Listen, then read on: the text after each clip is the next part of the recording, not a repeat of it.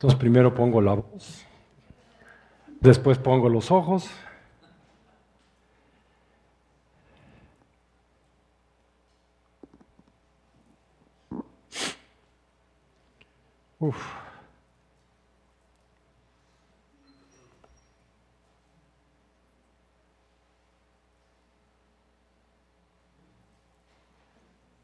Luego pongo el acordeón.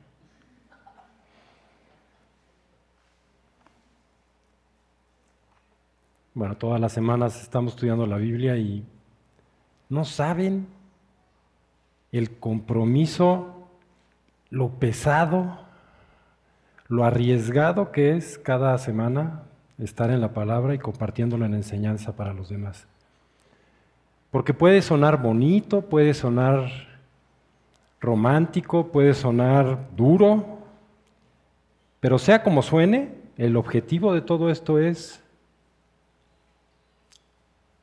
transmitir la palabra de Dios. No es lo que yo en lo personal pueda creer, no es lo que por tradición yo pueda seguir, lo que se me ocurre en ese momento, es simplemente tomar la palabra de Dios y dejarla que ella sea la que se hable. Porque no tengo autoridad, sino la autoridad está en la palabra de Dios. Entonces, con todo esto, preparé un mensaje para poderlo compartir con ustedes.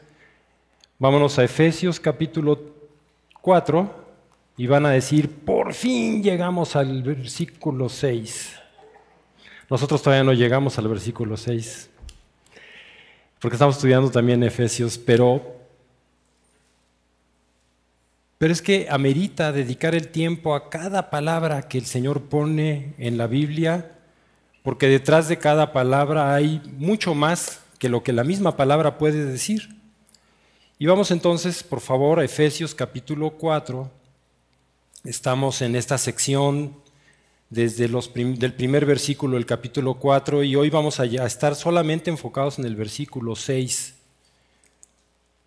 Y créanme que fue un reto tratar de resumir eh, el versículo 6 en 50 minutos o cuántos tengo, ¿sí? 52, ¿no? Wow. Entonces vamos a ir volando de una vez preparen sus dedos y sus Biblias para que podamos ir caminando rápido por los versículos que vamos a tomar de referencia. Pero dice la palabra de Dios en el versículo, bueno, voy a, irme un poquito atrás hacia el versículo 3 para que veamos el contexto directo. Y entonces está diciendo el apóstol Pablo a través eh, de la carta a los Efesios, solícitos en guardar la unidad del Espíritu en el vínculo de la paz. ¿Cómo se puede guardar la unidad del Espíritu en el vínculo de la paz? Y nos dice si efectivamente todos los que estamos al menos aquí presentes, todo el cuerpo de Cristo cree en lo mismo, confía en lo mismo, entiende lo mismo en cada una de estas partes de las siete que define como la unidad del Espíritu. Y empieza diciendo un cuerpo. ¿Cuál cuerpo?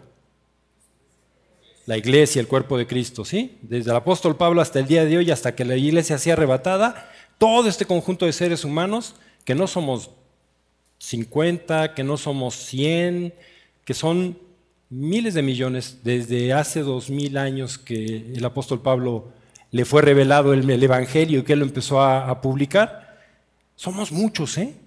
El cuerpo de Cristo somos muchos. Y cuando vamos a la Biblia siempre encontramos este tema de, de que las matemáticas no funcionan en la Biblia, ¿no? Porque dice que son tres, pero es un Dios que somos dos, pero que es un matrimonio, que es un cuerpo, pero somos miles y miles y millones de personas que estamos allá adentro. Bueno, ya me voy a ir por un cuerpo, un espíritu, claramente el Espíritu Santo, porque además le da el título con el nombre de Espíritu.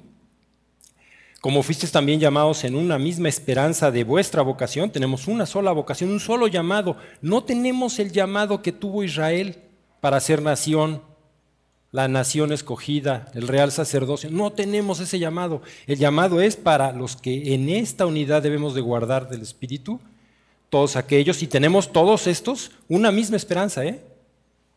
No es espero terminar la carrera, no es espero ganarme la lotería, no, es espero y estoy esperando por el mismo Espíritu que mora en mí, el momento en el que el Señor me diga a mí y a todos los demás creyentes desde Pablo al día de hoy y decir, vengan, reúnanse conmigo, vengan al cielo en donde está nuestra residencia, nuestra ciudadanía, dicen filipenses. Bueno, un espíritu, un llamado, eh, como también fuiste llamados en una misma esperanza de vuestra vocación, un Señor, con el título y nombre de Señor. No hay duda, ¿verdad? De quién es ese Señor, el Señor Jesucristo. Una fe, el contenido de toda la enseñanza que dice, y la fe es por el oír, y el oír por la palabra de Dios. ¿Cómo puedo entonces hablar de fe? La fe es la consecuencia de el oír. ¿Y el oír qué? La palabra de Dios. Entonces, cuando vamos a las escrituras y nos concentramos, acuérdense que el apóstol Pablo le está hablando a la iglesia, no le está hablando a todos los hombres. Le está hablando a la iglesia, a los que ya hemos confiado, los que hemos aceptado el sacrificio que vino a hacer el Señor Jesucristo para no nada más borrar y limpiar nuestros pecados y que los pecados estén todavía nosotros. No, dicen Colosenses que nos ha perdonado todos los pecados. El que se les ocurra, el que estén pensando ahora, no lo hagan. El que estén pensando ahora, ese pecado también está salvado, está siendo quitado, perdonado de manera absoluta, sin condición, porque ya hubo alguien que pagó también por ese pecado. Y toda esa enseñanza y eso es lo que quiero enfatizar ahora, donde vamos a ir en el último versículo, en el versículo 6. Eh, porque esa enseñanza es más allá que solamente, ¿te quieres ir al infierno? Te doy una opción. ¿Quién, toma la opción cuando él...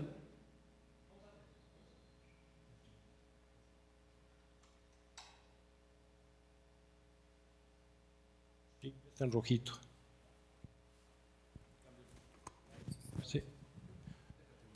No, hombre, si ya me la cabeza. Más díganme si se oye o me necesito acercar más. ¿Sí se oye? ¿Se oye? ¿No? Bueno, entonces, eh, precisamente entonces poner atención a cuando está hablando de una fe, porque esa fe es por el oír y es por oír la palabra de Dios y la palabra de Dios para nosotros, así como para los efesios, es lo que está escrito en esta carta, ¿eh? en esta carta, la carta a los Efesios, en las cartas desde Romanos hasta Filemón, la enseñanza que Dios nos dejó a través del apóstol Pablo para que todos nosotros pudiéramos ir más allá de, las, de la salvación. Yo les decía, ¿quién de nosotros nos dicen, mira, tu destino, por ser pecador, es, por venir de Adán, tu destino es el infierno? ¿Quién quiere ir al infierno? pero para quedarse ahí, no nada más para conocerlo, para quedarse ahí. Y por, nada más por un tiempo, es por toda la eternidad. ¿Quién quiere quedarse en el infierno? Dígame. Cualquier cosa que nos dijeran, con esto no te vas al infierno, ¿qué haríamos? La vamos a aceptar, ¿verdad? El problema es ese, que nos pueden decir cualquier cosa y nosotros podemos creer y confiar en eso que cualquier cosa nos dijo pero para que nos está hablando acerca de guardar la unidad. Y debemos de tener guardada la unidad en una fe. Debe de haber una sola fe derivada de la palabra de Dios en la cual efectivamente hay salvación. Efectivamente hay perdón de pecados. Efectivamente hay remisión. Alguien ya pagó lo que dice la palabra en Romanos, que la paga de pecado, ¿qué es? Una renta perpetua en el infierno, ¿verdad? Entonces, ese, es ese es el pago. ¿Y quién lo hizo? Si yo no creo y yo no confío en que Jesucristo derramando su sangre en la cruz, Él ya hizo un pago completo. No dejó un saldo que hay que pagar más adelante, un, pago completo. Y si yo creo en eso, si yo confío en eso, entonces tengo perdón de pecados, todos, como dice Colosenses 2.13. Una misma fe, un bautismo, ¿ven por qué les digo que de veras es un reto? Un bautismo, una inmersión, una. La palabra no está hablando aquí de, de, más de un solo bautismo, un solo evento en el que, dice en 2 Corintios 5, porque dice es que quiero llegar al versículo, eh, somos nueva criatura. He aquí todas las cosas viejas, eh, ya dice, ya pasaron. ¿Cuándo, ¿Cuándo sucede eso? Cuando creo en Cristo, en ese mismo momento el Espíritu Santo me toma y me sumerge en la muerte, en la sepultura y en la resurrección de Cristo. Entonces tengo garantizado en ese bautismo, que es un bautismo, como decía Fede la semana pasada, espiritual, con el cual tengo garantizado entonces tener, así como Cristo tiene vida, entonces que yo tenga también vida.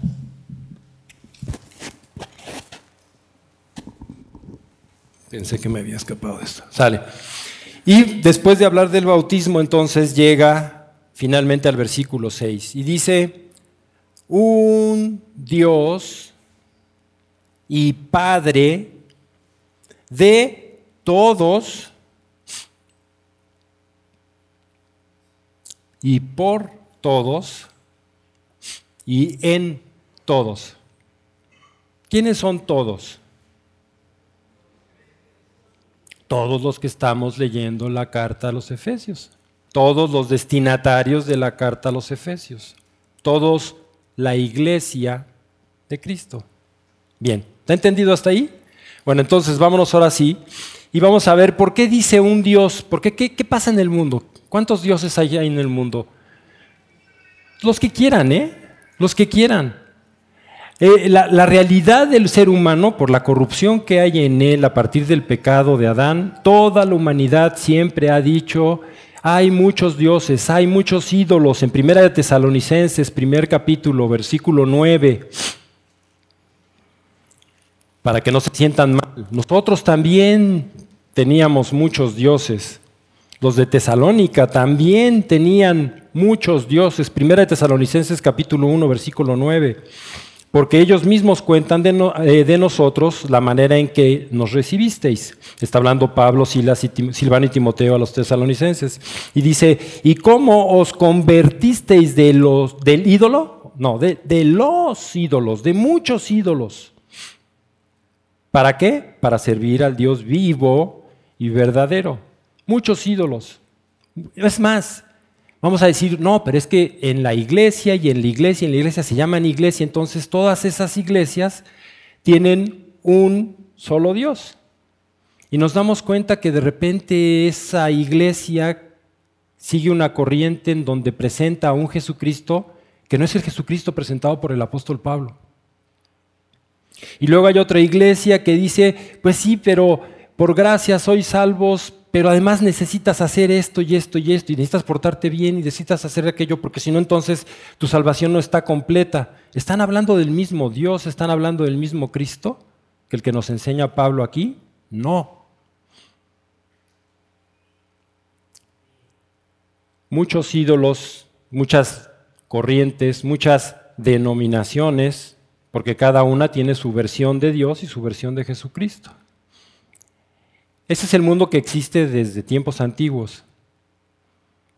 El punto es que debemos de llegar con lo que nos dice en Efesios 4, 6 a entender el por qué habla de un solo Dios y no nada más decir, ay, ¿para qué? Mejor nos ahorramos 50 minutos, 48, y vámonos directo a decir, sí, hay un solo Dios. No lo, no lo vamos a refutar, no, vamos a ver realmente que sí existe un solo Dios. Y la palabra de Dios dice en Romanos 1, y quiero que por favor vaya buscando sus Biblias, vamos a empezar en 1 Corintios capítulo 8. 1 Corintios capítulo 8.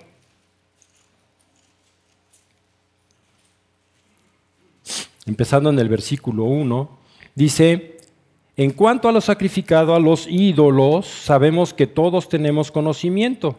El conocimiento envanece, pero el amor edifica. Y si alguno se imagina que sabe algo, aún no sabe nada como debe saberlo. Entonces, así debemos de entrar hoy a este mensaje. Si nos imaginamos que sabemos, aún no sabemos nada como debe ser, como debemos saberlo. Pero si alguno ama a Dios, es conocido por Él. Acerca pues de las viandas que se sacrifican a los ídolos, sabemos que un ídolo nada es en el mundo, ¿Ya vieron? Creíamos y confiábamos en ídolos y en dioses y en nombres y en, y en rutinas eh, religiosas, pero todo eso dice, nada es, nada. Y lo compara para contrastarlo fuerte y nos dice después de eso, y no hay más que un Dios, un Dios, no hay más que un Dios. ¿Y qué dice la Biblia acerca de este un Dios? Ahora fíjense y acuérdense un poco, no vamos a ir rápido, eh, no vamos a buscarlo ahora por, el tiempo, pero vayan después a Génesis y vean cómo la serpiente, Satanás, el diablo, tienta a Eva. ¿Sí? ¿Y se acuerdan que le dice? Hombre, él sabe que si comes entonces tus ojos se van a abrir y van a ser, seréis como Dios. Qué buena predicación de Satanás, ¿verdad? Un solo Dios, que es la autoridad. Si hubiera más de un solo Dios, ¿a cuál obedecemos? ¿A cuál seguimos? ¿Cuál tiene autoridad? Un solo Dios. Vamos a primera, vamos a adelantarnos ahí mismo en 1 Corintios en el capítulo 8, versículos 6 y 7 dice para nosotros, los que somos todos en Efesios, para nosotros, sin embargo, solo hay un Dios y le llama el Padre. Hagan una revisión en la semana y vayan a todas las citas que encuentren en la palabra cuando hable acerca de Dios ligado a Padre. Es más, se las pongo más sencilla. Vayan y busquen donde dice Padre. Es más, se las pongo más sencilla. Vayan a donde dice Padre nuestro o nuestro Padre. ¿Saben dónde, qué sorpresa se van a llevar? Se van a llevar una sorpresa porque no van a encontrar fuera de las cartas de Pablo ningún otro lugar, excepto en una referencia específica en Hebreos, pero tiene un objetivo porque está hablando acerca de ellos como hijos de Dios para estar aquí en la tierra por la eternidad. Todas las referencias que habla la Biblia acerca de Dios, nuestro Padre o el Padre o, Padre nuestro, haciendo referencia a que hay una relación, están en las cartas de Pablo. Y habrá que preguntarnos el por qué. Entonces, tiene importancia lo que vamos a ver en Efesios, en Efesios 4, 6, cuando nos dice acerca de un Dios y Padre, por supuesto que debe de haber algo allí de enseñanza escondida, guardada, que está revelándonos el apóstol Pablo para que nosotros tengamos no nada más este conocimiento de que hay un Dios, sino de que conozcamos realmente que ese Dios es nuestro Padre. Y una vez que lo comprendamos, podamos llevarlo a aquellos que ni siquiera creen que existe un solo Dios. Vamos a Romanos. En Romanos capítulo 1 está hablando entonces ahora acerca de este Dios y nos enseña acerca de la actitud que tiene el, ser humano delante de la realidad, de la verdad de que es un solo Dios. En Romanos capítulo 1, empezamos en el versículo 16, dice el apóstol Pablo, porque no me avergüenzo del Evangelio, porque es poder de Dios para salvación a todo aquel que cree al judío primeramente y también al griego, porque en el Evangelio la justicia de Dios se revela por fe y para fe, como está escrito, mas el justo por, por fe vivirá. Versículo 18. Porque la ira de Dios se revela desde el cielo contra toda impiedad e injusticia de los hombres que detienen con injusticia la verdad Dios está diciendo, desde el cielo los hombres detienen la verdad con injusticia. Los hombres son pecadores. Los hombres no hay un solo justo. Lo va a decir más adelante en capítulo 3. Y están deteniendo con injusticia la verdad. Y dice, porque lo que de Dios se conoce, Dios no los deja que lo sepan. ¿Eso dice el versículo? No, dice les es manifiesto que Dios se lo, pues Dios se los se lo manifestó porque las cosas invisibles de Él. Y nos va a decir dos cosas invisibles de este un Dios. ¿Cuáles son? Su eterno poder y su eterna deidad. ¿Sí?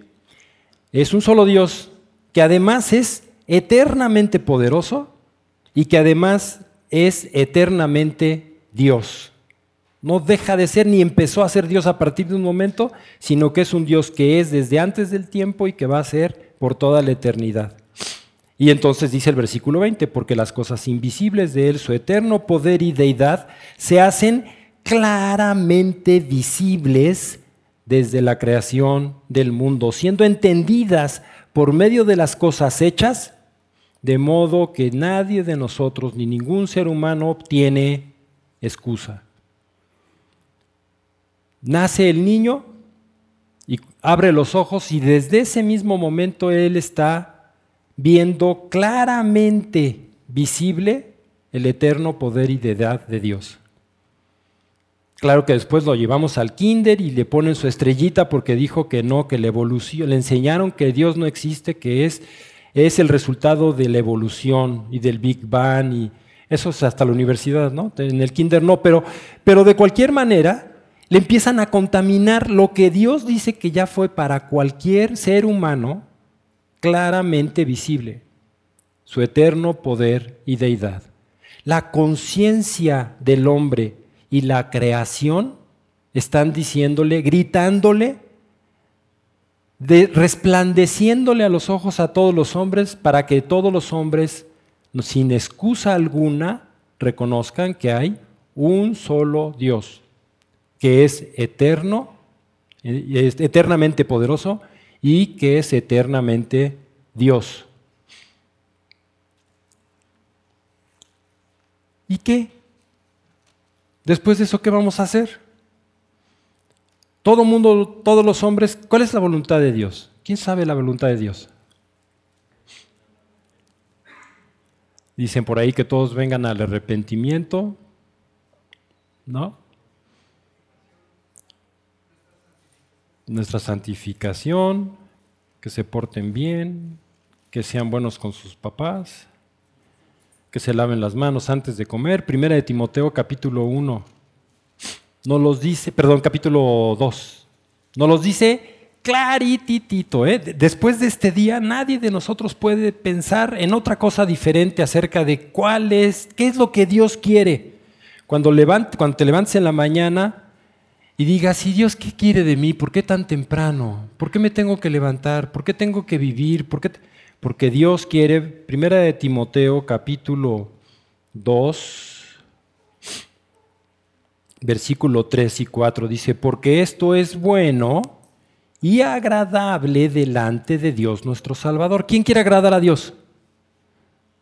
¿Los mismos que dijeron que no se querían ir al infierno?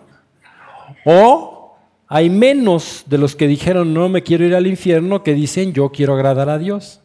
Ah, ¿verdad? Hace rato nadie levantó la mano, pero ahora sí, tres o cuatro. Esperamos después de esto que todos queramos agradar a Dios.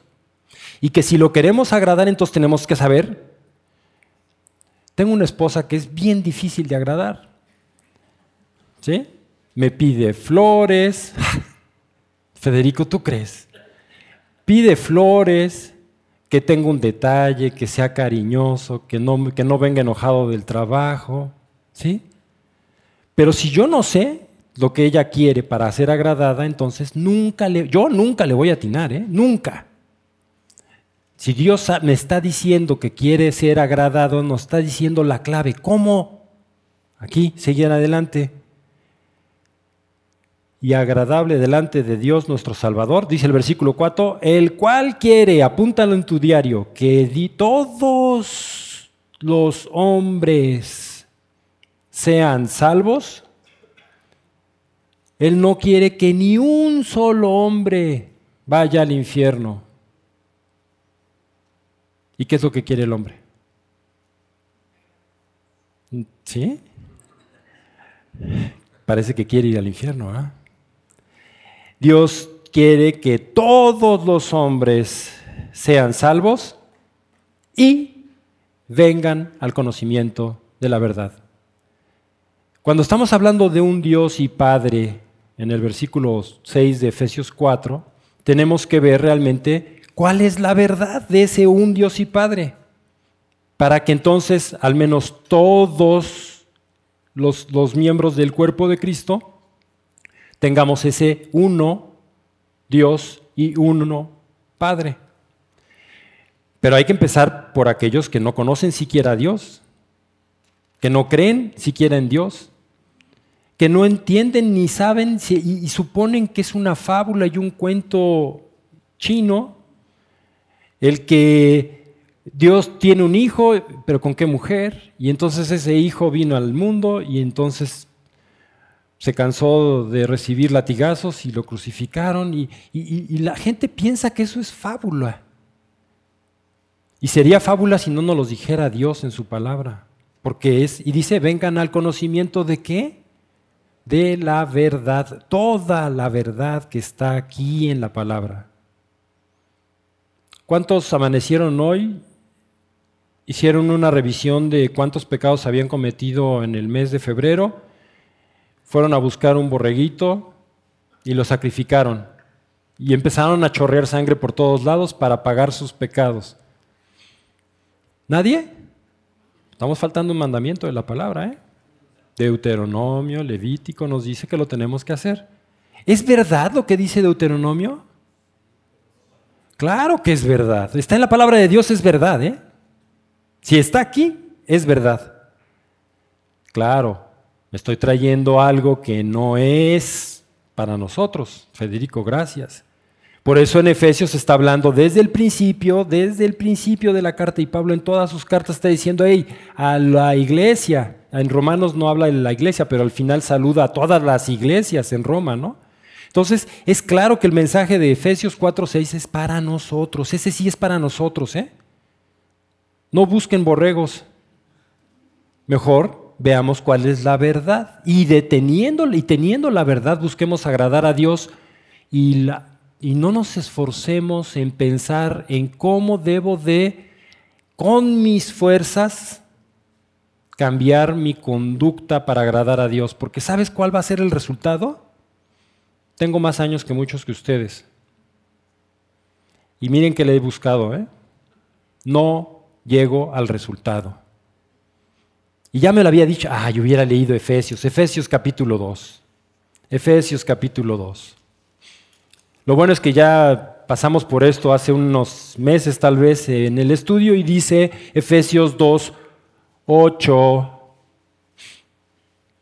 porque por el esfuerzo continuado en toda tu vida serás salvo, ¿no? ¿Qué versión tienen? Esta es la versión queretana, yo le... Dice, porque por gracia sois salvos. ¿Qué es gracia? ¿Cómo? Regalo inmerecido que no puedo pagar. No hay manera de pagarlo. ¿Sí? Entonces, por él, Dios nos da ese regalo completamente incondicional. No tiene condición. No lo merezco, pero no tiene condición. Ten, tómalo. No, ahorita no, hombre, espérame. Yo mejor me voy de, fiesta y ya después que regrese, tranquilito, con un tehuacán, entonces recibo el regalo que me estás dando. El, Señor viene y, no costó poco, que es a lo que vamos a llegar a la conclusión. Y nos da gratuitamente, sin merecerlo y sin mérito en nosotros, porque por gracia sois salvos. Y hay un medio para poder tomar ese regalo, dice, por medio de la fe. Y esto de la gracia no es de vosotros, pues es don de Dios, no por obras para que nadie se gloríe. Espérate, tú no puedes ganar la salvación por portarte bien, por hacer tal o cual o dejar de hacer tal o cual. Lo único que puedes hacer es voltear y ver el regalo que te tiene Dios por gracia y por gracia, Él dijo, el sacrificio que hizo mi hijo en la cruz es suficiente. el pago que tú tenías que haber hecho yendo al infierno, Él ya lo hizo. Y por ti también. No, no, nada más tú, también tú, y tú, y todos los hombres. Versículo 10. De Efesios 2, en el versículo 10. Y dice, porque somos hechura suya. Nos, cuando nosotros por gracia y por medio de la fe recibimos, creemos en esta obra completa de Jesucristo en la cruz, que la sangre derramada en la cruz es suficiente para perdonar mis pecados y que Dios ya ni siquiera, es más, ni va a voltear a ver si son blancos o son rojos, ni los va a considerar. Ya fue pagada la deuda. Se olvida completamente de esto. Y dice, ya no vas a ser aquella criatura que eras en Adán, sino que ahora te voy a hacer yo directamente. Soy hechura de resultado de la obra del Señor con sus manos. Somos hechura suya. No dice recreados en Cristo, dice creados en Cristo. ¿A quién creó Dios antes que a esta nueva criatura, que es como le llaman en 2 Corintios 5. Adán. Y después de Adán, todos los humanos después de ellos hasta el día de hoy no son hechura de Dios. Son el resultado de la capacidad que Dios le dio a Adán, porque además tenía un ministerio que cumplir. Toda la tierra dice que tienes que hacerla llénala y júzgala, ¿no? Y, y, señoreate tú en la tierra. Entonces Adán tenía la capacidad de reproducirse y todos somos, antes de este momento, somos hijos de Adán. Y necesita el Espíritu Santo un espíritu, sacarnos de Adán y ponernos en Cristo, bautismo, un bautismo, para que ya Dios no nos vea en Adán, sino nos vea en Cristo. Cuando el Señor Jesucristo venga a recoger su iglesia, ¿qué, va, qué palabra? Va, a haber sonido. ¿Se, ¿Se acuerdan que dice en 1 Tesalonicenses y en 1 Corintios? Que hay un sonido, ¿verdad? Una voz de arcángel, trompeta. Dice, ¿qué va a decir? Federico Arroyo Martínez, no es Martínez, ¿verdad? Entonces no te toca a ti. Federico Arroyo.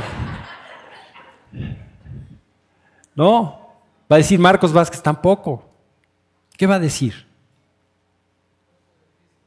Cristo, Cristo. Porque cuando hubiera dicho Federico, Federico iba a ir todo, no iba a dejar la mano, aunque lo estuviera agarrando fuerte Diana, no, no iba a tomar, no iba a dejar el pie, no iba a dejar un ojo, porque estaba viendo la computadora en ese momento, no.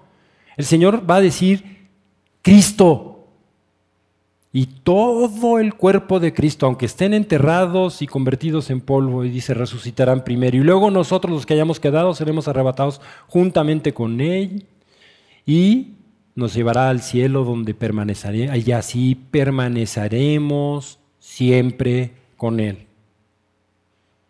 Por gracia sois salvos por medio de la fe, y esto no de vosotros, pues es don de Dios. Dios nos da esta gracia no por obras para que nadie se gloríe, porque somos, ahora sí, en Cristo, somos hechura suya, creados en Cristo Jesús para buenas obras, las cuales preparó de antemano para que simplemente en Cristo anduviésemos en ellas. ¿Hay acaso un ser humano que pueda andar en buenas obras si no está en Cristo? La importancia de un bautismo aunque se esfuerce, no va a poder andar en buenas obras, porque su naturaleza está en Adán. Y lo primero que hizo Adán fue enseñar el cobre y pecó.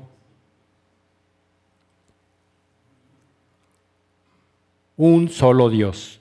¿Qué mensaje le vamos a dar a la gente? ¿Cómo vamos en tiempo? Ah, ¿ya no eres tú el verdugo? ¿Sí? ¿Tú me avisas? Ok. ¿Qué, vamos a hacer con toda esta gente? Porque sí hay muchos miles de millones que hemos escuchado, que hemos oído la palabra de Dios y eso ha dado como resultado la fe y hemos creído genuinamente, sinceramente, confiando completamente en la obra de Jesucristo hecha en la cruz y hemos pasado por este proceso que nos acaba de decir y ya estamos en Cristo y no nada más fuimos embutidos en Cristo, sino que nos da esa identidad. Y por eso es que ahora ya gritará, Cristo, y Cristo se va a levantar.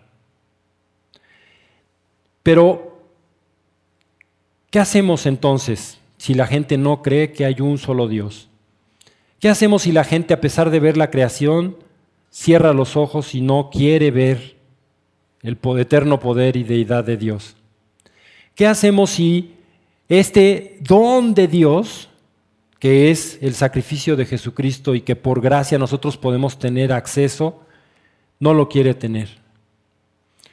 De tarea, vayan a Hechos capítulo 17. Y en Hechos capítulo 17 recorran desde el versículo 22 en adelante hasta el 31. Y van a llegar a una conclusión que el apóstol Pablo en Hechos, 30, en Hechos 17 está dándole a un grupo de personas en Atenas. Y nos está dando un ejemplo perfecto para que podamos tomar de allí el ejemplo y poder voltearnos a la gente que conocemos y que no cree que hay un Dios, para que entonces se encuentren como sí hay un Dios y crean que sí hay un Dios, que hay un Dios que es creador y Señor, que es un Dios al que hay que habremos de rendirle cuentas todos los hombres, que hay un Dios y creador que es el que sustenta todas las cosas, que es un Dios y creador el cual también no necesita de obra de hombre, ni no necesita del hombre, y sin embargo quiere que lo busquemos. ¿Por qué quiere que lo busquemos? ¿Cuál es el qué es lo que quiere Dios? Dios quiere que todos los hombres sean salvos y vengan al conocimiento de la verdad. Ese es el Dios que Pablo está enseñándole a los de Atenas. Y nos enseña entonces Romanos capítulo 5, una conclusión rápida de esta, de esta parte de, de, eh, Hechos. Romanos capítulo 5, versículos 8. Porque el mensaje es, hombres, seres humanos, mujeres, hombres, niños, señoritos, señoritas, todos escuchen, mas Dios muestra su amor para con nosotros, en que siendo aún pecadores, o sea, no dejando de ser pecador para después entonces recibir la salvación. No dice, siendo en, la condición de Adán, viviendo en Adán todavía, aún siendo pecadores, Cristo murió por nosotros. Ahí está el, mensaje. Después de que haya entendido la gente acerca del Dios, de acuerdo al mensaje de Pablo en, Hechos 17, la solución es a tu condición, hombre, pecador, con destino al infierno, aquí está la solución. La está proveyéndote el don gratuito de Dios es que a pesar de que estés en esa condición y aún estando en esa condición, no necesitas salir de esa condición porque Él te va a sacar de esa condición una vez que creas que Cristo murió por ti. Parte 2. Una vez entendiendo esto, podemos después de tarea también hacer una revisión de la palabra para que veamos cuál es la naturaleza de Dios. Yo les preguntaría, piensen dos segundos en un atributo que defina cómo es Dios. ¿Qué rasgo de su naturaleza tenemos en la mente, así rápido, acerca de Dios? ¿Eh? Omnipotente, todopoderoso. Eh, esa no, todavía no. ¿Qué, ¿Cuál otra? Bondadoso, amoroso, ¿sí? Vengador, justo. ¿Qué más es Dios? Misericordioso, creador, gracias, creador, ¿sí? Todo eso es Dios. Para poder conocer a Dios tenemos que conocer su naturaleza. Pero todo esto que estamos mencionando, excepto uno que alguien se adelantó, me, ah, me spoilearon. Todo se deriva de cómo Dios mismo, no importa la opinión y lo que nosotros creamos acerca de ese Dios, porque Dios mismo nos va a decir cómo es Él, para que lo conozcamos, le cre- creamos en Él tal y como verdaderamente es Él. Y todo, todo lo que mencionaron es correcto. Es todopoderoso, es misericordioso, es bondadoso, es amoroso, es, es justo, es creador, es... Sí, pero todo se deriva de algo bien importante. Vamos a tomar rapidísimo en la palabra dos citas, una en Apocalipsis capítulo 4 y otra en Isaías capítulo 6.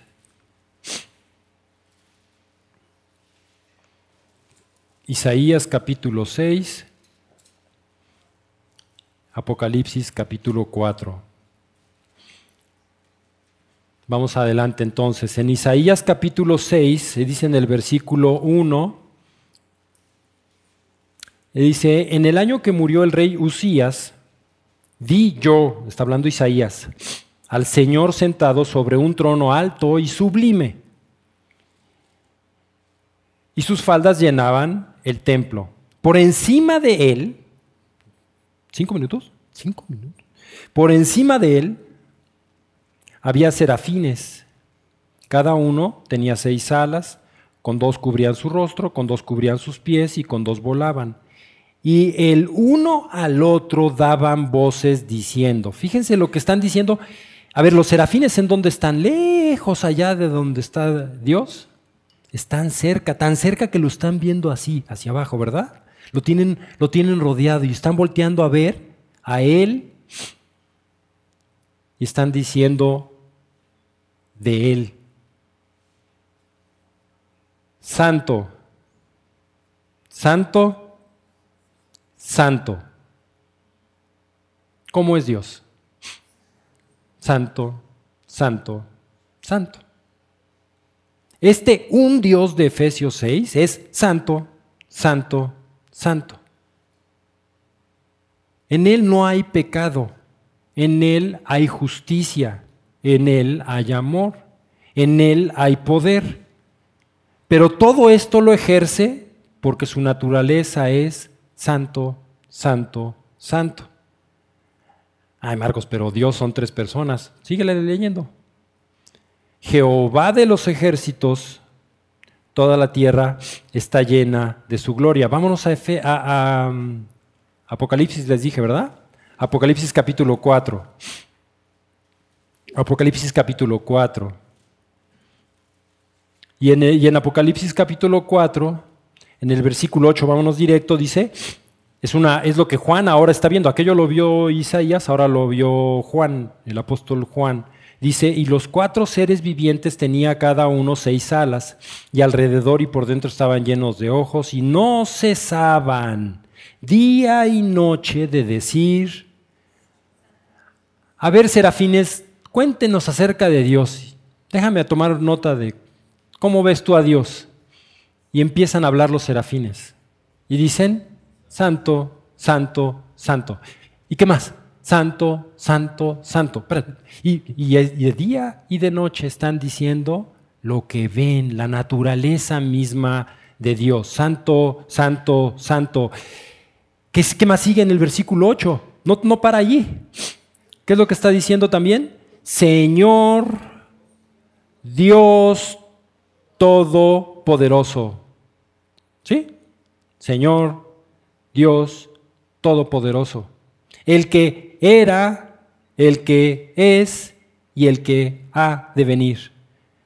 Está describiendo aquel que es Señor, que es Dios, que es Todopoderoso, la Trinidad, la deidad. El que era, el que es y el que ha de venir, el que es omnipresente, el que es eterno, el que es justo. Pero entonces entramos en un predicamento. ¿Cómo entonces podemos tener relación con este Dios? Si, vimos que, el hombre está corrompido, que el hombre está lleno de pecado, que en el, hombre se encuentra solamente pecado, ¿cómo, vamos a, a juntar a estos dos? ¿Cómo le vamos a hacer? ¿Cómo hace Dios para poder entonces, siendo santo, santo, santo, reconciliarse con el hombre? Reconciliar al hombre con Dios. ¿Qué es lo que Dios quiere? Es un mentiroso, ¿verdad? Pues quiere. ¿Y lo va a conseguir? Si esperara del hombre algo, ¿lo va a conseguir? No. Por eso es importante leer los siguientes versículos. Primera de Timoteo, capítulo 2. ¿Dónde está lo que Dios quiere? Ahora díganmelo ustedes, yo ya no me acuerdo de la cita. Cuatro. Un Dios y Padre. Dice, versículo 4, y después de eso, inmediatamente nos da la solución, el, dilema del hombre, la imposibilidad de, de reconciliarse con Dios, aunque Dios quiera que todos los hombres sean salvos. ¿Cómo la soluciona Dios? Dice el versículo 5, 1 de Timoteo 2.5 porque hay un solo Dios y un solo mediador. ¿Tiene falta de ortografía cuando dice solo sin acento? No, ¿verdad? Cuando dice solo es que es nada más uno. Entonces dice, porque hay un solo Dios y un solo mediador entre Dios y los hombres. Dios dice, yo no puedo por mi santidad, de hecho, Alrededor están solamente los serafines, no hay nadie más ahí alrededor del trono de Dios en Apocalipsis, y en, que es la visión de Isaías y la visión de Juan. Pero Dios pone el medio para poder unir al hombre que lo menos que tiene es santo, con la naturaleza misma, la esencia misma de Dios que es santo. Jesucristo dice aquí, ¿cuál es la solución? Jesucristo hombre. Regresando rápidamente a Efesios 4, y quedaré pendiente esa, esa segunda parte, dice en el versículo 6, un Dios y Padre de todos, el cual es sobre todos y por todos y en todos.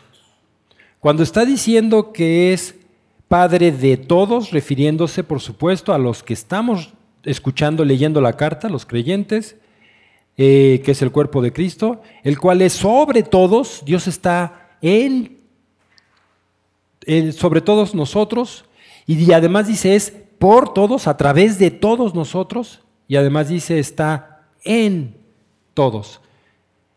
Y van a decir, pero que no el que estaba en nosotros es el Espíritu Santo, así lo dijo Pablo en el Efesios 1:13, ¿no? ¿Y que no el que estamos es, el que está en nosotros es Cristo? Bueno, el medio, el mediador para poder reconciliar al hombre es Jesucristo, hombre, muriendo en condición de hombre, Filipenses 2:5. Pero todas las veces, decía yo, que ven ustedes la palabra Dios ligada a nuestro, o a, nuestro Dios o Dios nuestro, citadas en, la carta, en las cartas del apóstol Pablo, está yendo un paso más allá. No es nada más una relación con, y vamos a poner el ejemplo, eh, ¿qué pasa cuando llega el hijo a la oficina del señor presidente ¿De dónde? De los Estados Unidos. ¿Qué pasa cuando llega el empleado más cercano del presidente a la oficina del presidente? ¿Qué es lo que ve y cómo actúa cada uno de ellos? Es el señor presidente. El empleado finalmente se refiere al señor presidente con respeto. Cuidado y no vaya a decir una tontería porque me corre con temor. Cuidado y Dios se vaya a dar cuenta de lo que yo estaba haciendo hace ratito. Cuidado y que se dé cuenta Dios que no soy santo.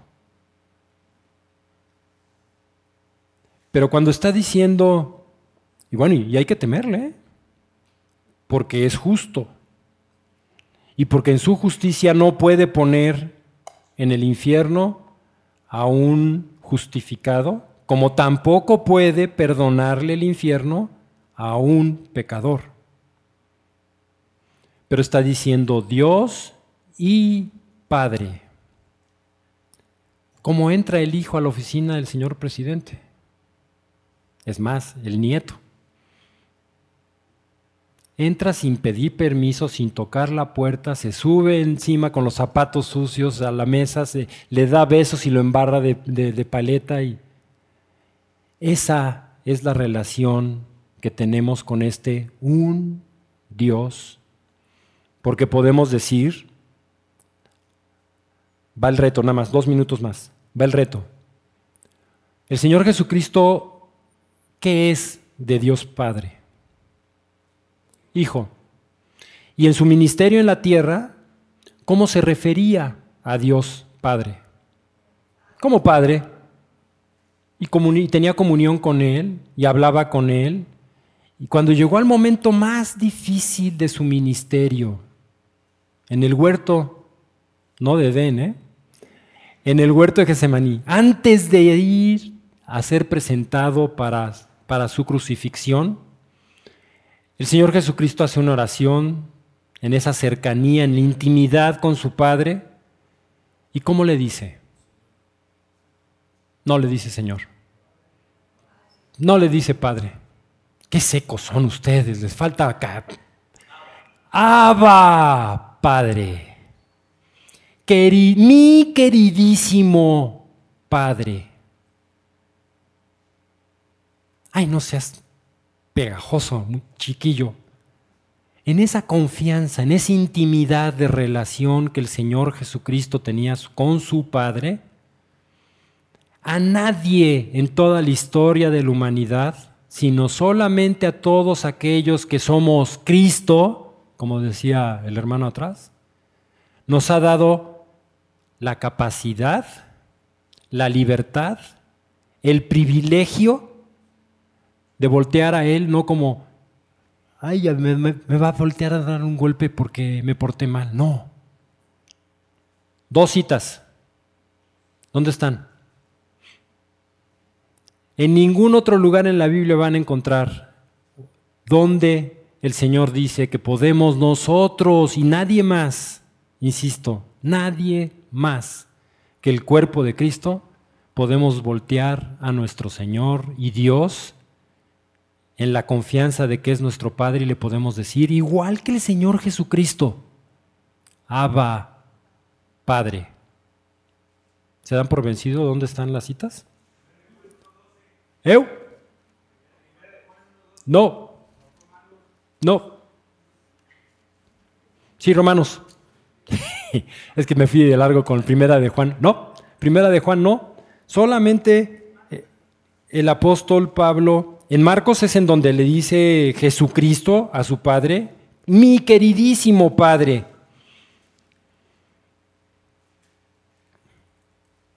¿Dónde más? Gálatas 4.7. Vamos a Gálatas. ¿Y dónde más? ¿Romanos qué? ¿8? ¿Sí? Vamos a ver dos cosas aquí y ya con esto terminamos. Romanos 8. Vamos primero a Romanos, Romanos 8.15. Romanos 8:15. Dice, pues no habéis recibido el espíritu de esclavitud para estar otra vez en temor, sino que habéis recibido el espíritu de adopción. Ya no hemos recibido una enseñanza que nos liga al cumplimiento de la ley, porque cuando es por cumplir la ley, lo único que hay es, yo no me puedo presentar a Dios porque no voy a cumplir en todo la ley. Y entonces viene el temor. Bueno, y nos dice, pero nosotros, dice, no hemos recibido un, espíritu de esclavitud para estar otra vez en temor, sino que hemos recibido o habéis recibido el espíritu de adopción por el cual clamamos, Abba, Padre. ¡Wow! Qué bueno que a Pablo no se le olvidó poner en Efesios 4, 6, que era un Dios y no se le olvidó poner también diciendo, y Padre. Porque si no lo hubiera puesto entonces, ¿cómo íbamos a poderle llamar nosotros? Yo, un putrefacto objeto cargado de pecado, Abba, Padre, a Dios que es santo, santo, santo. Imposible. Ah, bueno, pero es que nos tomamos el atrevimiento y nosotros le decimos Abba Padre. Vamos a Gálatas, capítulo 4, versículo 6. Gálatas 4, 6 dice, y por cuanto sois hijos, ¿de quién? Ah, de Dios Padre, ¿verdad? Y por cuanto sois hijos, Dios envió a vuestros corazones el Espíritu de su Hijo. Ahí está Dios Padre, Dios Hijo y Dios Espíritu Santo trabajando en conjunto, el Santo, Santo, Santo trabajando en conjunto, enviando Dios Padre a través de un plan en Efesios 1 llamado Gloria, que en ese plan el que paga es el Hijo, el que diseña el plan es el Padre y el que confirma con su firma en un pago adelantado el Espíritu Santo en la promesa. Estoy hablando de Efesios 1.13. Entonces esos tres trabajando conjunto dicen, entonces hemos recibido, nos envió a nuestros corazones, no nada más nos lo aventó por arriba, sino lo puso en el corazón de cada uno de nosotros que hemos confiado en el poder que actuó en la vida, muerte, sepultura y resurrección de Jesucristo, para que entonces nosotros pudiéramos tener esta relación con el Santo, Santo Dios. Y entonces nosotros, dice, voy a volver a leer, y por cuanto sois hijos, Dios ha enviado a vuestros corazones el Espíritu de su Hijo, el cual clama, Abba, Padre. Está de acuerdo el Espíritu Santo de Dios en nuestro corazón, clamando, Abba Padre, está confirmando, sí, este es mi Hijo, este es Hijo de Dios. Vamos a cerrar con una oración. Señor, te damos gracias por el tiempo que nos das en tu palabra, sea cual fue. Eh, te damos gracias porque podemos, Señor, tener una relación contigo sin quitar que eres un Dios sin desconocer que eres santo, santo, santo, sin dejar de saber que eres el Creador, el Todopoderoso, reconociendo que tú eres el que ha puesto el medio para poder relacionarnos contigo y no nada más una relación lejana, sino tan cercana como tu Hijo mismo. Gracias Padre porque podemos clamar. Y ahora, sabiéndolo de verdad, mi queridísimo Padre. En el nombre de nuestro Señor Jesucristo. Amén.